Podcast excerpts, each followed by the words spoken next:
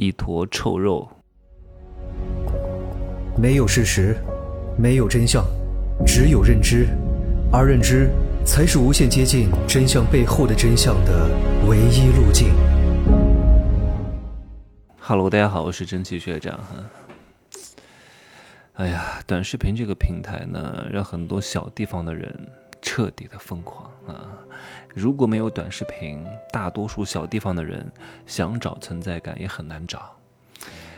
啊，因为很多人什么都没有，也没有脑子，也没有文化，他只有那一坨臭肉啊！你不管这个臭肉是练得好还是练得不好，是八块腹肌还是六块腹肌，它都是一坨臭肉，因为他什么都没有。你看很多人，前段时间在那个电影院看完那个《满江红》，鬼哭狼嚎的背诵什么《满江红》。他是真的有感而发吗？他是真的有什么情绪要抒发吗？并没有，因为他非常清楚，他只要念了，在这个地方念了，大多数人不敢做，他做到了，然后鬼哭狼嚎的，然后又哭梨花带雨的，然后又表演的特别好，就一定会有人拿手机拍他，拍他之后呢，就会发抖音，发抖音之后呢，有可能就会红，哪怕这个红挣不到钱，但他也得红一次，他也得让别人知道他，对吧？因为他太需要这个存在感，他太没有存在感，太缺钱，对吧？或者你看很多人，有一些主播哈，这个某个地方下什么雪了，有什么天气异样了，全都跑到那个雪里、那个风里、那个龙龙卷风那儿直播唱歌。哎呀，那他们这样做好不好呢？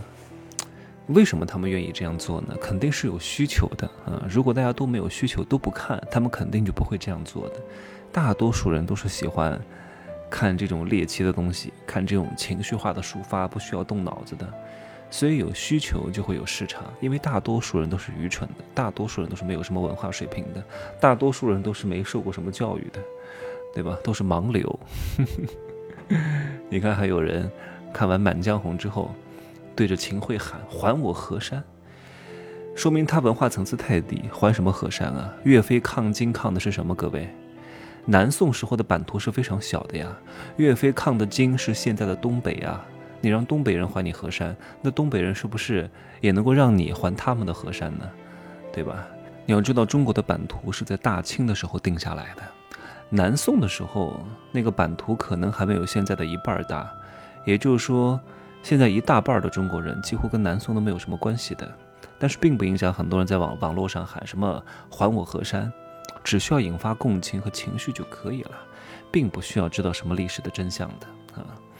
所以呢，这也给了各位一个逆袭的道路。你要知道，短视频上大多数都是盲流，大多数都是屌丝，你只需要得到他们的认可就可以了。所以，如果你自身条件不是很好的话，也没有什么学历，也没有什么文化的话，你只有一条道路，就是不要脸，嗯，坚持不要脸，撒得开。如果你撒不开，还要脸。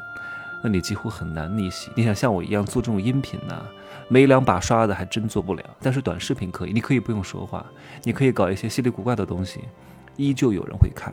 这也是各位啊能够逆风翻盘、实现人生阶级跨越的一个非常重要的道路了啊！试试吧啊，不然的话只能送外卖了，只能当保安了。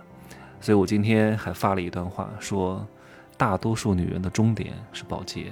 大多数男人的终点是保安，不管你年轻的时候长得有多帅，身材有多好，二两肉有多大，如果你不好好规划，日后这就是你的结局。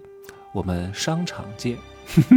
我再补充一点哈，就是各位尽可能的去拍视频，找到你的优势和特色。你是能说呢，能演呢，能搞笑呢，能下里巴人呢，能做虫弄怪呢，还是你能吃呢？你还是敢吃那些？像那个什么，那种户外探险节目一样，你能够吃各种各样稀奇古怪的那些昆虫的啊。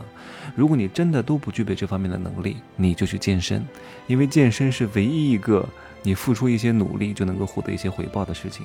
然后在这个上面晒你的六块腹肌、二两肉，多多少少也会有一些粉丝啊。至于能不能变现的是另说，至少呢先有一些关注再说啊。所以很多人没本事，那只能去健身了。糟了啊，又得罪很多听我节目的这些健身人士了。可是大多数确实如此，你不要不承认，可能就是说到你的痛处啊，直戳你的脊梁骨，你感觉到。阵阵寒意，你感觉到非常痛苦，所以你才会反驳的啊。如果你真的又有钱又健身，你反而觉得我说的特别对，是不是啊？就是因为你没钱，只有身材啊，只有二两肉，只有一些那堆臭肉，所以呢，你才会如此之激动。相信听我音频的也不会有这样的感觉哈，看视频的多多少少会有一点。能够静得心下来听音频的人不多的啊，大多数人都已经被惯坏了。五秒，那么七秒完播，哎呀不好看，就就立刻划走。哎呀，就搞得现在哪有一个什么好的艺术作品能够在前几秒就已经特别精彩的呢？很少很少的。现在已经很多人丧失耐心去看完一一整部好的电影、好的纪录片了，耐心的这种阈值已经被拉高到很高了。但是呢，这个时候，如果你能够耐得下心来做一些大多数人做不到的事情，你就有可能差异化的突出重围啊。所以大多数人愚蠢，你稍微清醒一点，你就已经赢了啊。大多数人都非常黑，你只要稍微黄一点，我都不说你白了吧，你黄黄的都已经能够脱颖而出了，是不是？好吧，今儿不说太多了哈，前几期节目录的时间太长了，今儿就随便说一说吧啊，拜拜。